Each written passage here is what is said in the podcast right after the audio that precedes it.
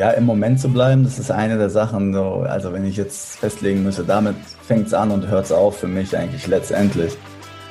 Ähm, und es gibt natürlich Sachen, die einem dabei helfen können, aber ich glaube, dass wenn man jetzt einfach im Hier ist und im Jetzt ist und nicht darüber nachdenkt, okay, was ist jetzt morgen oder was ist in zehn Minuten oder was ist in der nächsten Stunde oder, oder was war gestern oder was habe ich vorgestern falsch gemacht oder hilft einem ja alles nicht wirklich weiter. Deswegen, äh, das ist so eine der, der ähm, absoluten Basis, für mich zumindest.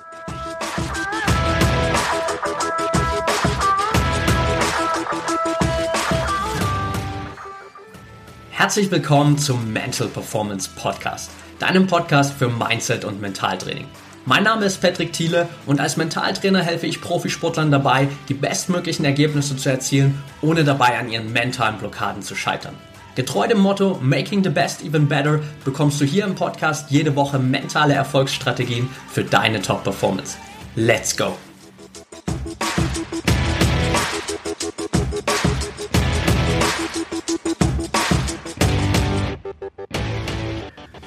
Welcome back hier im Mental Performance Podcast. Heute mit dem Profi-Basketballer Yoshiko Saibu. Schön, dass du dabei bist, Yoshiko. Hi, ich freue mich auch. Wir haben es geschafft endlich. Es ist gut, schön hier zu sein. Yes, finally, nach mehreren Monaten Vorbereitung haben wir endlich einen äh, Termin gefunden, weil wir einfach auch beide super viel um die Ohren hatten. Äh, umso mehr freue ich mich, dass das heute geklappt hat. Und äh, lass uns direkt einsteigen mit meinen drei Standardfragen, die ich immer jedem Interviewgast stelle. Ich nenne das dreimal 30, das heißt, ähm, du hast für jede Frage 30 Sekunden Zeit zu antworten. Und ja, in dem Sinne, bist du ready? Sehen wir gleich. Aber fang an, ja. okay, Frage Nummer eins. Was sind gerade drei Dinge, für die du besonders dankbar bist? Äh, für die Sonne, die hier gerade auf meinem Balkon scheint. Ähm, für alle Leute, die um mich herum sind und mich supporten.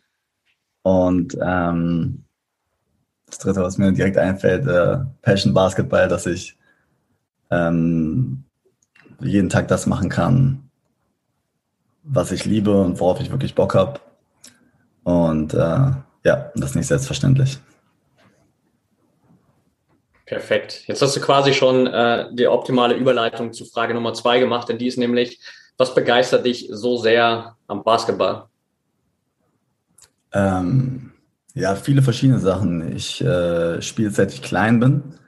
Und äh, ja, erstens habe ich einfach super viel Liebe für das, für das Spiel an sich, für, ähm, für die Dynamik davon und, und auch vor allem, was es mir in meinem Leben einfach generell gegeben hat. Also Spaß am Spielen, ja, sowieso eine der größten Sachen, aber unabhängig davon, wie viele Leute ich kennengelernt habe dadurch, wie viel Orte ich gesehen habe und ähm, wie viele Möglichkeiten mir Basketball auch gegeben hat, einfach äh, ja, an mir selbst zu arbeiten, äh, zu wachsen und auch, ja, dieses so, die Competition am Basketball ist auch eine der, der großen Sachen, die, die für mich irgendwie sehr wichtig ist. Weil immer, du hast, du hast jeden Tag immer einen Reality-Check, ob es gut gelaufen ist, ob es nicht gut gelaufen ist, was auch immer. Ähm, so immer im Austausch damit zu bleiben. Ähm, das sind so die großen Sachen, ja, für die ich am dankbarsten bin am Basketball oder die mich, die mich daran faszinieren. Alright. Letzte Frage. Was treibt dich persönlich als Mensch an? Wofür stehst du jeden Morgen auf? Mm. Wow, schwierige Frage. Ähm, was mich antreibt, ist, naja, es ist nicht immer das Gleiche, würde ich sagen. Das ist äh, immer ein dynamischer Prozess äh, in verschiedenen Lebensphasen. Aber ähm, also generell würde ich schon sagen, dass ich äh, aufstehe, um in irgendwas besser zu werden. Das ist so, das ist so das, was mein Ding ist, woran wirklich äh, in, in Prozesse einsteigen zu können. Und es kann jetzt sein, an einen Tag äh, daran zu arbeiten, irgendwie stärker zu werden im Kraftraum. Oder es kann ein anderer Tag auch was ganz anderes sein, mich mit einem anderen Thema auseinanderzusetzen, worüber ich was lernen möchte. Ähm, generell macht mir einfach so, macht mir Lernen unglaublich großen Spaß und dazu zu lernen und ähm, ja, so diese Weiterentwicklung, das ist, glaube ich, das, was, wenn ich es irgendwie jetzt auf ein Wort ähm, ja, festsetzen sollte, wäre es das, ja. Okay, cool. Dann sind wir hier mit den drei Fragen erstmal durch. Das heißt, äh, du kannst dir jetzt natürlich für die restlichen Antworten so viel äh, Zeit lassen, wie du willst. Und wir fangen mal direkt auch für all die Zuhörer, die äh, dich vielleicht noch nicht so kennen, kurz mal so ein bisschen mit deiner, ja, nennen wir mal, nennen wir es mal Basketball-Story an. Von daher, nimm uns super gern mal ganz kurz so ein bisschen mit. Wie bist du Profi-Basketballer geworden? Ähm, ja, also gab viele, viele ähm, Wendungen, Kurven und, und alles, alles, alles andere als eine lineare Linie. Ähm, also es war eigentlich so, ich habe schon Basketball gespielt, seit ich, seit ich denken kann, seit ich klein bin. Es hat klassisch angefangen, wie bei vielen anderen. Jemand hat mich mal, ein Kumpel hat mich mit zum Training genommen, es hat mir gut gefallen. Ähm, Gerade die, die, ganze Gruppendynamik daran, Leute kennenzulernen und ähm, auch was außerhalb der Schule zu haben. Äh, so hat es angefangen und äh, hat mir unglaublich großen Spaß gemacht. Habe gespielt, bis ich so 14, 15, 16 war, eigentlich ausschließlich zum Spaß. Und ähm, genau, bei, bei, bei Tusli in, äh, in Berlin, Tuslichterfelde, das war damals so die Jugendschmiede in, in ähm, Berlin. War damals auch schon im, im äh, Berliner Kader und so weiter, aber ich habe das ehrlich gesagt alles noch nicht so wirklich ernst genommen. Wofür ich damals auch äh, häufig kritisiert worden bin. Das habe ich noch gut in Erinnerung. Ähm, dann bin ich mit 16 ins Ausland nach Amerika gegangen, ins Austauschjahr. Und als ich zurückgekommen bin, hatte ich dann das Glück, ähm, bei Alba Berlin in die Jugendmannschaft quasi zu kommen, unter äh, Trainer Henrik Rödel damals. Und das war eigentlich so für mich der Einstieg in die richtig professionellen Strukturen. Also es war damals so, dass diese Jugendabteilung schon wirklich, also professionell, kontinuierlich gearbeitet hat. Und es war für mich das erste Mal, dass ich äh, ja, Basketball eigentlich so richtig ernst genommen habe, ehrlich gesagt. Und ähm, das war für mich dann der Einstieg in ja, eine Karriere, die mich durch viele Städte und an viele Orte geführt hat. Und ähm, aber das war so eins der, der äh, wichtigsten äh, Ereignisse für mich, glaube ich, in dem Alter halt mit 17 zurückzukommen und dann in so eine professionelle Struktur zu kommen. Ich bin parallel auf eine Sportschule gegangen, wo äh, ja einfach so viel Sport um mich herum war und so viele Leute ähnliche Tagesabläufe, ähnliche Gedanken und ähnliche Ziele hatten, was glaube ich äh, mir ja, was mir einfach immens geholfen hat.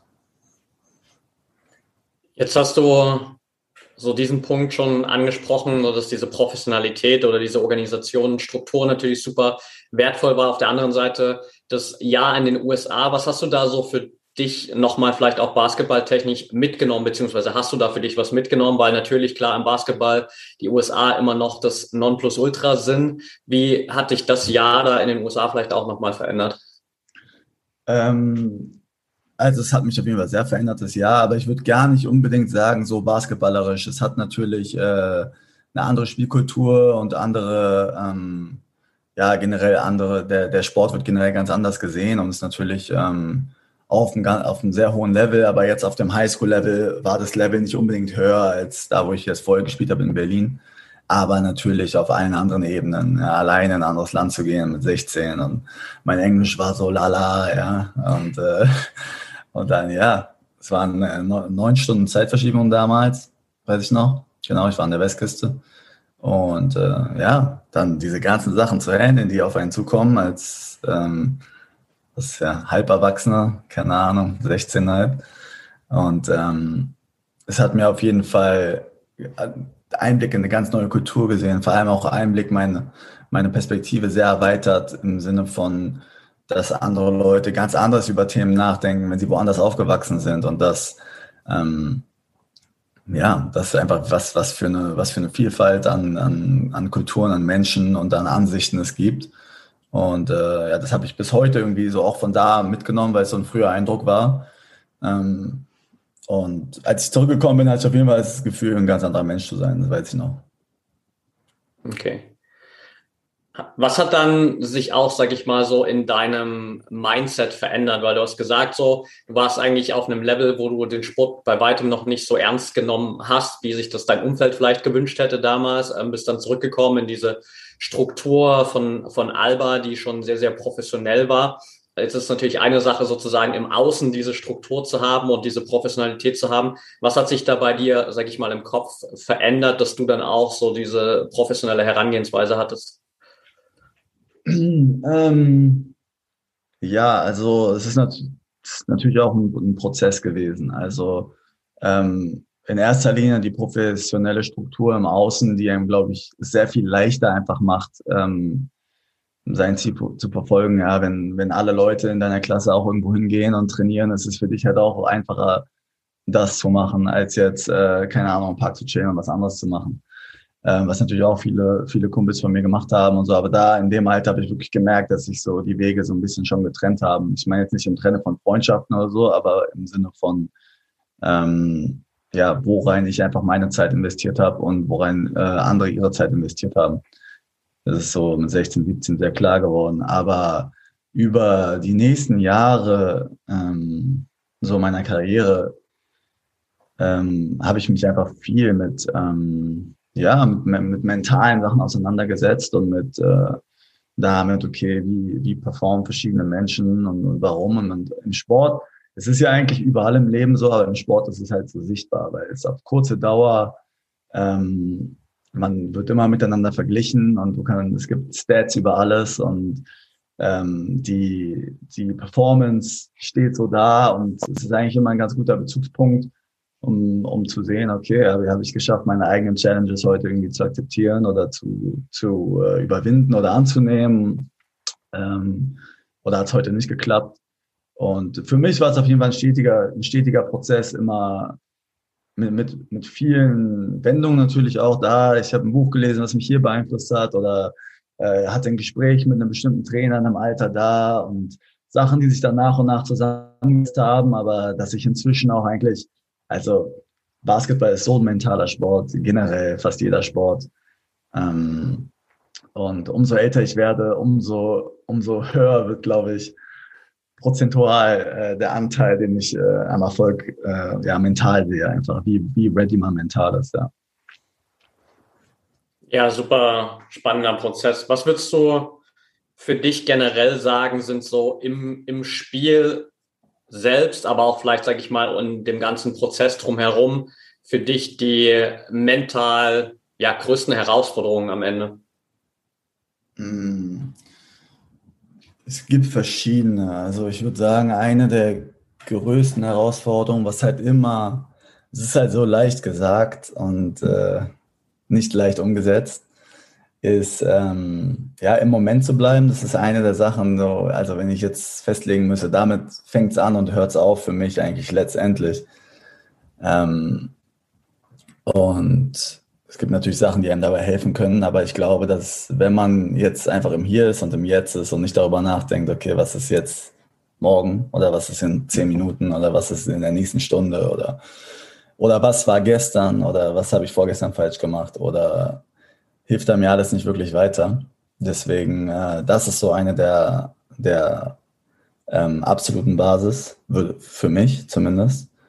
Und ähm, ja, aber wenn, wenn Erwartungen, wenn Erwartungen äh, dazukommen, wenn Ziele dazukommen, wenn vielleicht Frustration von irgendeinem Wettkampf davor dazukommt und so weiter, ähm, gilt es natürlich, ähm, ja, damit umzugehen, ja, und die, und die Challenge anzunehmen, immer wieder zu versuchen, im Moment zu landen. Ja, wenn man, wenn man sich auf einen Wettkampf vorbereitet, der in einer Woche ist und es ist das große Ziel, diesen Wettkampf zu gewinnen, ist es halt leicht gesagt, okay, ich bin jetzt hier und mache das, was ich jetzt gerade hier mache, aber viele Leute verlieren sich natürlich ähm, dann in der Zukunft irgendwo und dann fällt es schwer, sich zu konzentrieren darauf, was man jetzt macht. Und das würde ich sagen, ist die größte Challenge, das alles miteinander zu verbinden, die Ziele, ähm, oder Planung von Training langfristig und trotzdem es zu schaffen ähm, oder zu versuchen, so gut wie man kann, das jetzt so gut wie möglich zu machen, was man halt jetzt gerade tut. Ja, mega Input. Also das ist auch für mich immer wieder in der Zusammenarbeit mit allen Athleten, Athletinnen eigentlich das Fundament, weil äh, ich auch einfach fest der Meinung bin, ähnlich wie du es gerade gesagt hast, so wenn ich es schaffe, immer im Moment zu sein, dann fallen schon mal ganz viele Herausforderungen und ganz viele Einflüsse weg, die ich normalerweise irgendwie habe. Und dann bin ich halt bei dem, was ich gerade mache. Und wenn ich dann halt auf dem Feld stehe und Basketball spiele, dann spiele ich Basketball und dann äh, spielt es keine Rolle, was irgendwie heute Vormittag passiert ist oder was morgen passieren könnte, sondern bin dann halt voll im Moment. Das ist natürlich, hast du auch gerade gesagt, immer ein bisschen leichter gesagt als getan, aber am Ende natürlich ein Ziel, das es auf jeden Fall wert ist, anzustreben. Und jetzt hast du natürlich für dich auch schon so ein bisschen Erfahrung gesammelt, ähm, immer mehr auch dieses Gefühl bekommen, vielleicht wie sich das für dich anfühlt und was du tun kannst, um mehr noch im Moment zu sein. Wie schaffst du das für dich so best, bestmöglich umzusetzen?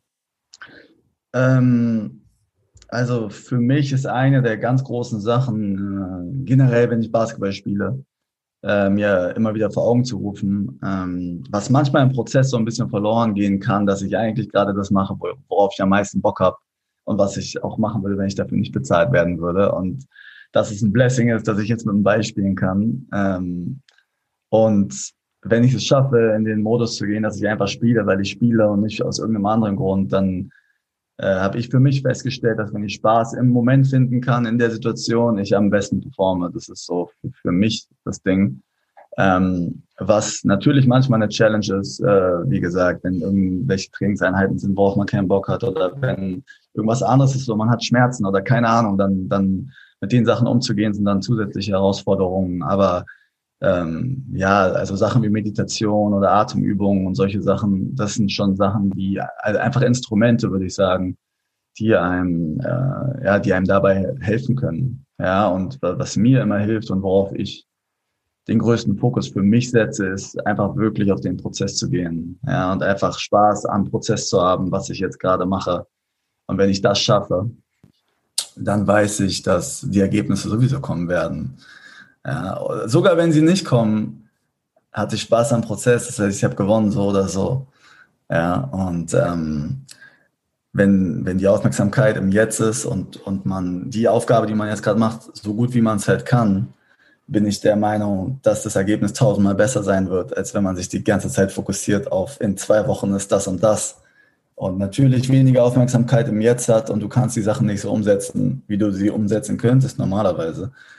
Und ähm, aber ich finde es auch wichtig dazu zu sagen, dass es, es gibt nicht irgendwie eine Pauschalschablone für alle Menschen. Ja, es ist ein Prozess für jeden selber rauszufinden, ob jemand jetzt besonders nervös ist ja, oder besonders müde ist oder besonders äh, aufgeregt ist. Oder das sind alles ganz unterschiedliche, unterschiedliche Herangehensweisen, haben vielleicht auch unterschiedliche Gründe. Und ähm, aber allein schon die Arbeit halt zu machen und, und sich damit auseinanderzusetzen, kann einem äh, ja, sportlich auf ein ganz anderes Level heben, definitiv. Gleich geht's weiter mit der heutigen Folge. Ich will dir nur ganz kurz die Info zur ProMind Academy mitgeben. Stell dir vor, es sind die letzten Minuten vor deinem Wettkampf.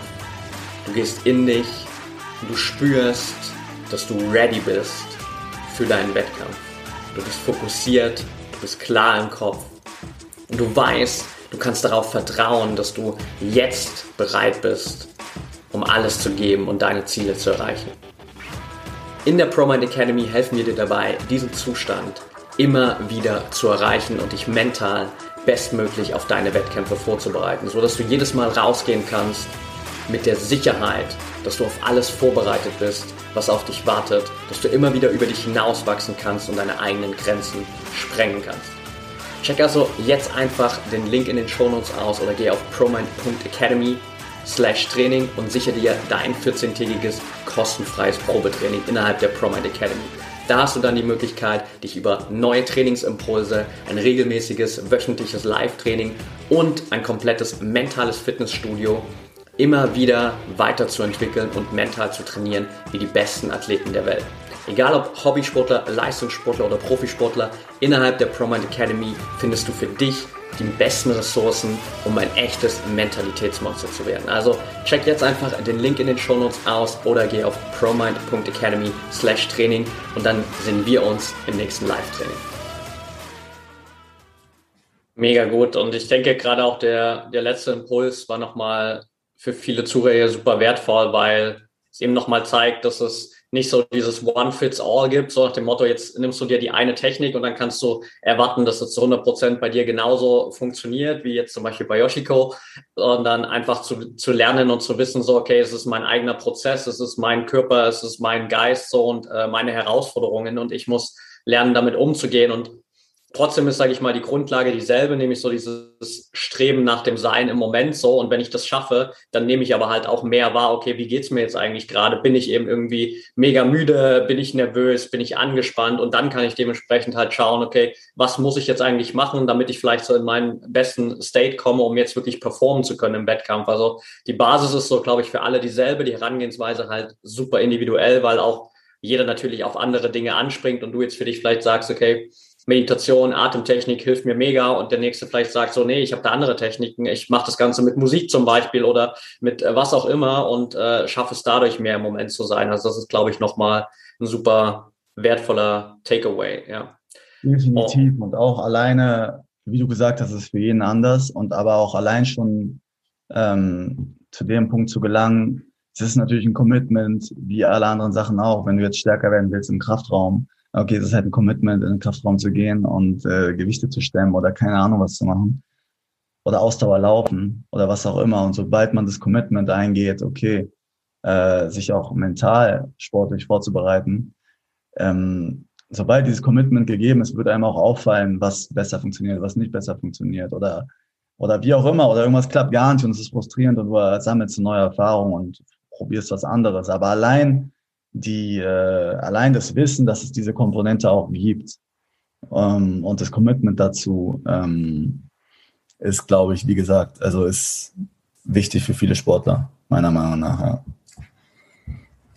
Definitiv, weil es natürlich auch einfach impliziert, dass ich mich eben dann auch damit auseinandersetzen muss und weil ich eben auch dann sozusagen, wenn ich dieses Commitment habe, auch Zeit investieren muss, so wie auf anderen Ebenen. Wenn ich ein besserer Basketballspieler werden will, dann muss ich halt Zeit im Gym und in der Halle verbringen. Und wenn ich mental stärker werden will, dann muss ich eben sozusagen auch äh, Zeit mit den Mentaltrainingsübungen verbringen, um da einfach äh, dran zu arbeiten. Kannst du für dich so, sag ich mal, in Anführungsstrichen pauschal sagen, wie viel Zeit du so in deinem Trainingsprozess auch so für diese mentalen Prozesse investierst?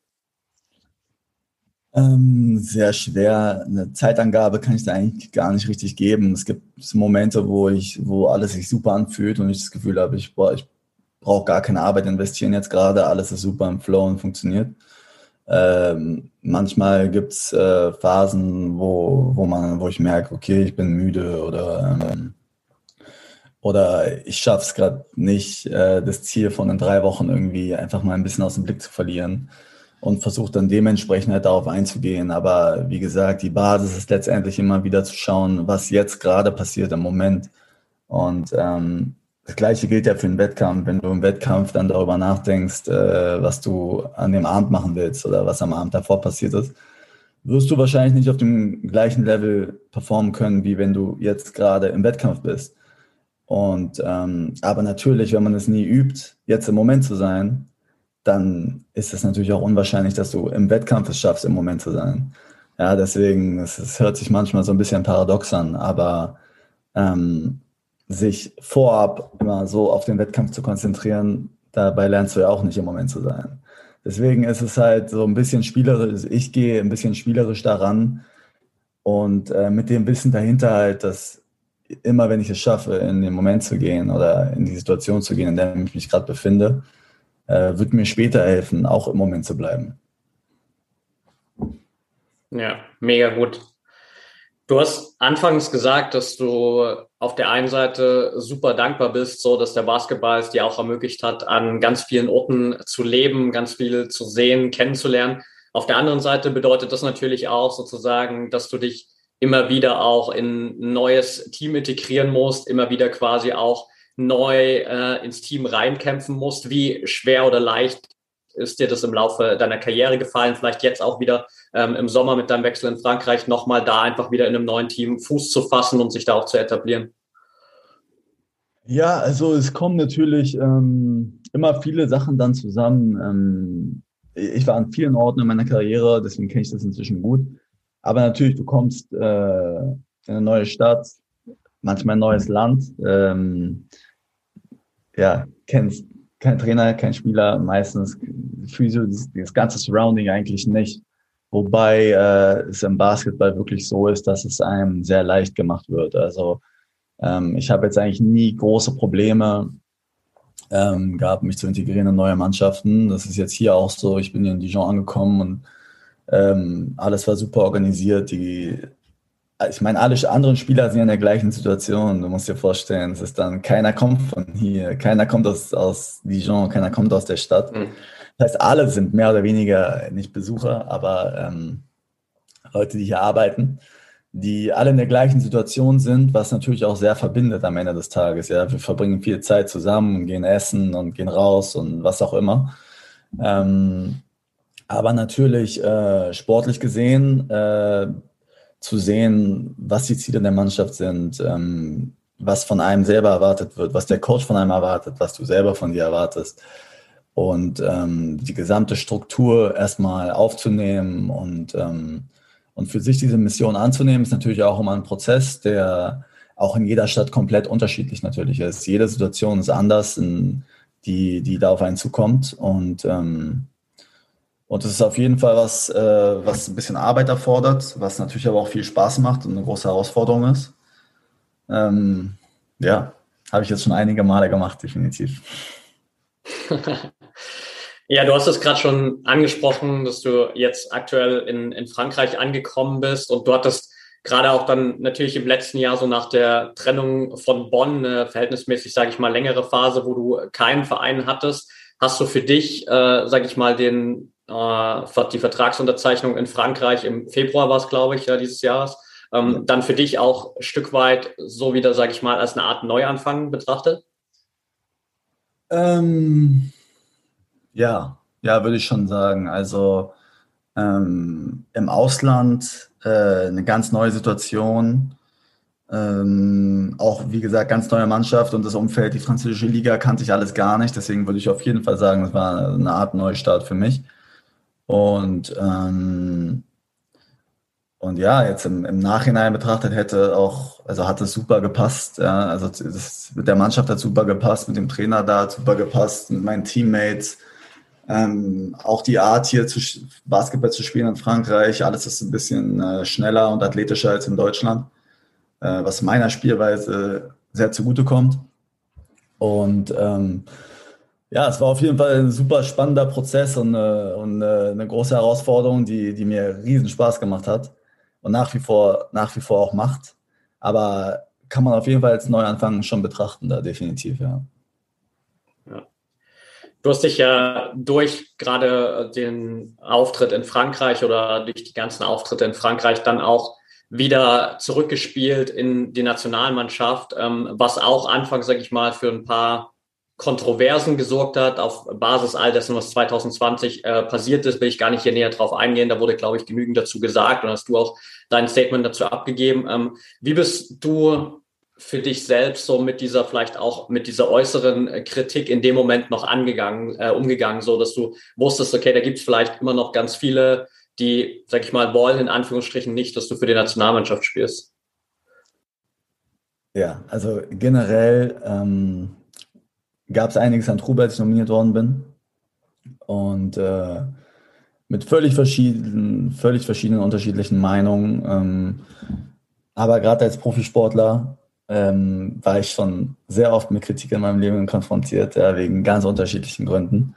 Und habe wirklich gelernt, mit der Zeit damit umzugehen. Und äh, mir ist klar, dass ich nicht die Erwartung von allen Leuten erfüllen kann, die alle unterschiedliche Erwartungen an einen haben. Und das ist auch nicht, das ist auch nicht mein Ziel. Ja. Mein Ziel ist, äh, ich selber zu sein. Und das war es eigentlich. Und Leute können dann entscheiden, ob es ihnen gefällt oder ob es ihnen nicht gefällt. Und ähm, das ist meine Meinung dazu. Aber auf anderen Ebenen, äh, ja, es ist natürlich auch eine Challenge. Und ähm, es ist aber bei mir irgendwie schon immer so gewesen, muss ich sagen, dass äh, Kritik hat mir irgendwie schon immer mehr geholfen, als, als jetzt irgendwie geschadet. Also ich, ich, ich, kann mich noch erinnern, ich glaube, wann war das U20-Nationalmannschaft? Bin ich, glaube ich, gecuttet worden, relativ am Ende. Und ich weiß noch, der Trainer damals hat mir gesagt, so ja, ähm, irgendwie Gründe gesagt von damals. Kann ich mich gar nicht mehr genau erinnern, aber ich kann mich noch erinnern, dass er gesagt hat, so, ja, zeig mir, zeig mir, dass ich mich irre. Und da war damals war ich, glaube ich, was war ich da, 20 oder sowas. Ich war natürlich enttäuscht in dem Moment und, äh, und ähm, ja, irgendwie verletzt auf einer Ebene, aber auf einer ganz anderen Ebene war ich so, ach ja, okay. okay. Und wenn ich jetzt zurückblicke zu diesem Moment, war es, glaube ich, das Beste, was mir passieren konnte mit 20, ja, weil ich glaube, es hat mir so viel Energie und, und Feuer für alle meine Aufgaben, die danach gekommen sind, gegeben. Ähm, und ja, ich war schon immer ein Mensch, der daran eher gewachsen ist, als äh, einem den Kopf zerbrochen hat. Und ähm, ja, deswegen war es eine Situation, die ich dann, mit der ich so umgegangen bin, wie ich immer mit den Sachen umgehe, die Sachen als Challenge zu sehen und mich emotional davon ein bisschen zu distanzieren und zu sagen, ey, wie gesagt, wenn Leute cool finden, was ich mache, super. Wenn Leute nicht cool finden, was ich mache, auch gut. Es ist deren Sache, nicht meine. Ähm, meine, mein Anspruch ist, so zu leben, wie ich mein Leben leben möchte und alle anderen sollen es so machen mit ihrem Leben und das war's. Mega gut, ja. Und ich meine, am Ende hast du natürlich auch gerade jetzt, zumindest in der Situation, auch im Frühjahr beziehungsweise Sommer dann einfach auf dem Feld, glaube ich, auch die passende Antwort gegeben und ähm, gerade auch im Qualifikationsturnier für Olympia gezeigt, dass du zu Recht auf jeden Fall Teil dieser Nationalmannschaft bist. Und du bist ja da auch gerade sozusagen wieder zurückgekommen ins Team, als die Mannschaft mehr oder weniger in so einer, ja, wie man immer so schön sagt, so Do-or-Die-Situation war. Entweder siegen oder nicht zur Olympia fahren. Am Ende ähm, habt ihr das, das Qualifikationsturnier gewonnen. Wie seid ihr als Team, beziehungsweise wie bist du persönlich vielleicht auch an dieses Qualifikationsturnier rangegangen mit dem Wissen so, okay, wir müssen jetzt hier unbedingt gewinnen, weil sonst ist Tokio Geschichte? Also, es war eine ganz spezielle Situation. Diese, diese Turnierform, wie sie war, ist wirklich ähm, ja, sehr speziell. Man reist mit sechs Teams in einem Hotel an, alle leben im gleichen Hotel, chillen die ganze Zeit in der gleichen Lobby und äh, dadurch, dass es eine Bubble war, saßen alle wirklich natürlich aufeinander und klar ist, okay, nur der Gewinner fährt zur Olympia, was schon einfach eine sehr spezielle Situation ist. Ähm, die Situation war auch so, dass ich die, aus der Saison von, von Frankreich aus direkt zur Nationalmannschaft geflogen bin. Also ich glaube, ich habe drei Spiele, nachdem ich in Frankreich gespielt habe, äh, drei Tage nachdem ich in Frankreich noch gespielt habe, schon für die Nationalmannschaft gespielt. Also es war eine super kurze Zeit.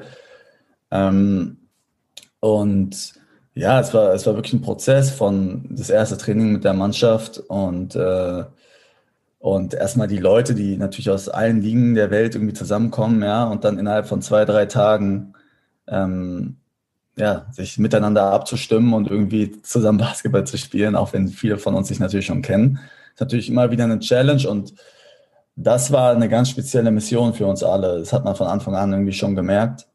Und wir haben als Mannschaft einen guten Mix, finde ich, gefunden zwischen Anspannung und Lockerheit, ja, was in dieser Situation nicht unbedingt das Einfachste ist.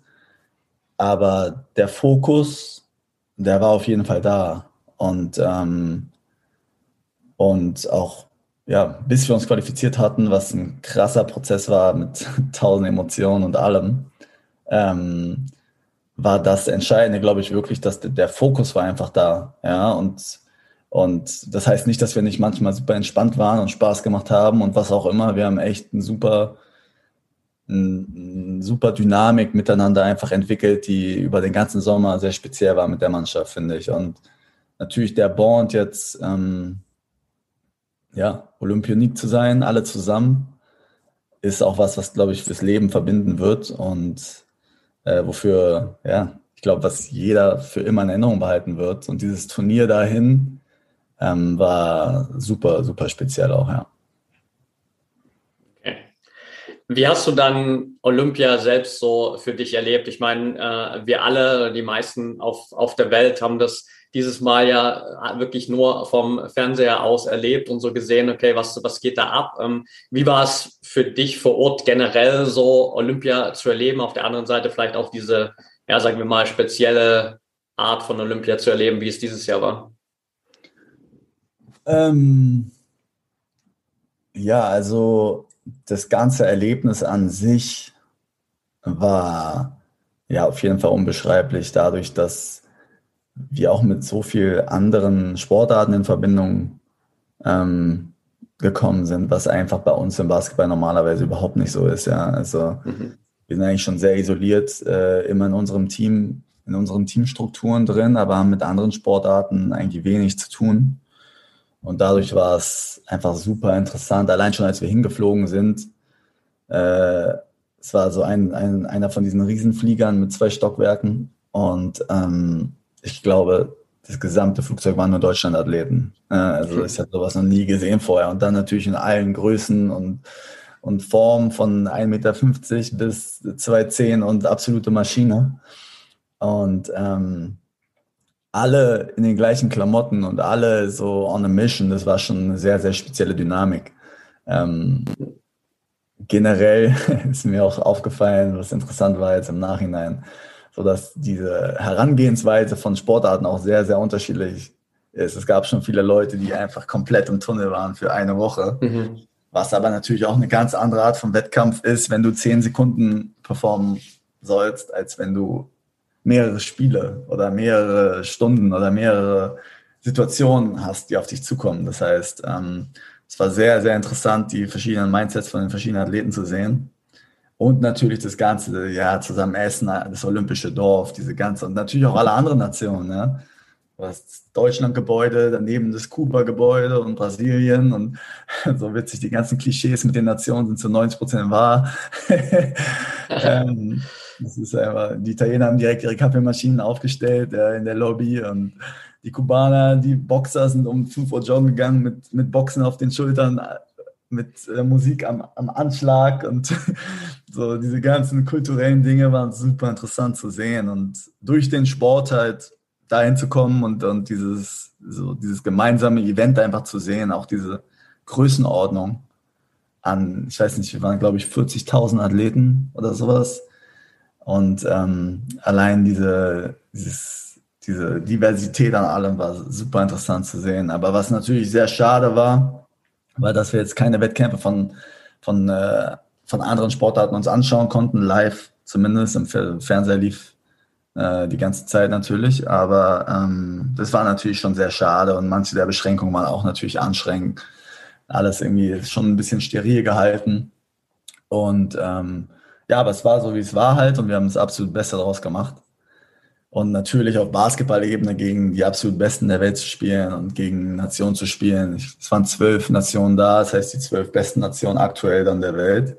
Natürlich, was auch bedeutet, die besten Spieler der Welt. Und ähm, das war natürlich eine riesen Herausforderung sportlich. Und auch mit dieser Gruppe, die sich von uns, die halt nicht vorab schon qualifiziert war, sondern sich qualifiziert hat, und dann wirklich zwei Wochen später dann dahin zu fliegen, es kam alles so Schlag auf Schlag. Und äh, ich glaube, viele haben erst später genau realisiert, was überhaupt alles passiert ist. Ja, mega spannend. Hast du für dich so das Gefühl gehabt, nach Olympia, dass so irgendwie so eine gewisse, in Anführungsstrichen, so Leere da ist? Also warum ich frage, ist so, weil ich das bei vielen anderen Athleten merke, die aber vielleicht auch einen anderen Prozess haben, als du das jetzt hattest, die vielleicht irgendwie vier, teilweise fünf Jahre auf Olympia hintrainieren und dann ist Olympia und dann ist es plötzlich alles vorbei. Jetzt so bei dir, du hast schon gesagt, war natürlich irgendwie so ein bisschen anderer Ablauf, so von der Saison direkt zum Qualifikationsturnier, dann zur Olympia weiter und jetzt äh, direkt wahrscheinlich schon wieder so mehr oder weniger weiter in die Vorbereitung auf die neue Saison oder in die neue Saison rein. Hast du da trotzdem für dich äh, so einen gewissen Unterschied gemerkt? Auf jeden Fall. Auf jeden Fall. Also vorher so on a mission zu sein in Frankreich, äh, wie du gerade schon gesagt hast, es gab keine Unterbrechung. Ja, von Frankreich direkt. Äh, sind, ich bin geflogen nach Hamburg, wir haben in Hamburg gespielt, von da sind wir nach Heidelberg, von da nach Split, haben dann da das Turnier gespielt, hatten wir, glaube ich, zwei, drei Tage frei oder vielleicht vier und dann direkt weiter. Ähm, ins Trainingslager nach Trier und von Trier sind wir dann direkt nach Tokio geflogen. Also alle so, alles kam Schlag auf Schlag auf Schlag und dann immer eigentlich das Spiel im Blick in zwei Tagen, in zwei Tagen oder in drei Tagen oder maximal irgendwas vielleicht in fünf Tagen. Und ähm, als wir dann da waren bei Olympia natürlich genau das Gleiche. Okay, wir spielen jetzt gegen die, wir spielen jetzt gegen die. Wir sind dann im Achtelfinale gewesen. Wir wollen jetzt da und da hin. Okay, dann sind wir rausgeflogen und dann war natürlich schon so ein, okay, was ist das nächste? Jetzt ist erstmal, jetzt ist erstmal gar nichts. Ja. Und ähm, direkt danach gab es auf jeden Fall schon mal erstmal so einen Abschluss. Ja, so ein, jetzt ist es vorbei und jetzt gibt es irgendeine Art von Neustart.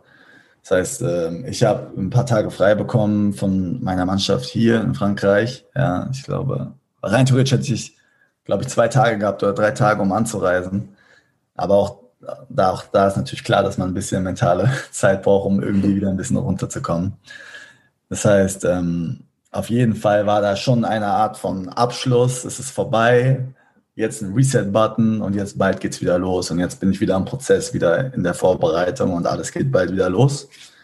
Aber ich kann mir vorstellen, dass es für die Athleten, die sich so jahrelang darauf vorbereiten, danach erstmal ein riesiger Schlussstrich wahrscheinlich ist wie gesagt, dadurch, dass als Basketballer man schon so eine Dauerschleife von Zielen ist, eigentlich, würde ich sagen, ist diese Phase auch da, aber einfach ein bisschen kürzer. Alright, mega gut. Ich habe noch eine abschließende Frage für dich, Yoshiko, und zwar auch eine, die ich all meinen Interviewgästen hier stelle, weil im Sport geht es natürlich generell trotzdem am Ende immer wieder um Erfolg. So, das ist das, was natürlich nach außen immer sichtbar ist oder wonach irgendwie jeder auch strebt. Und trotzdem hat Erfolg natürlich für jeden äh, Sportler individuell eine andere Bedeutung. Was bedeutet Erfolg für dich? Hm.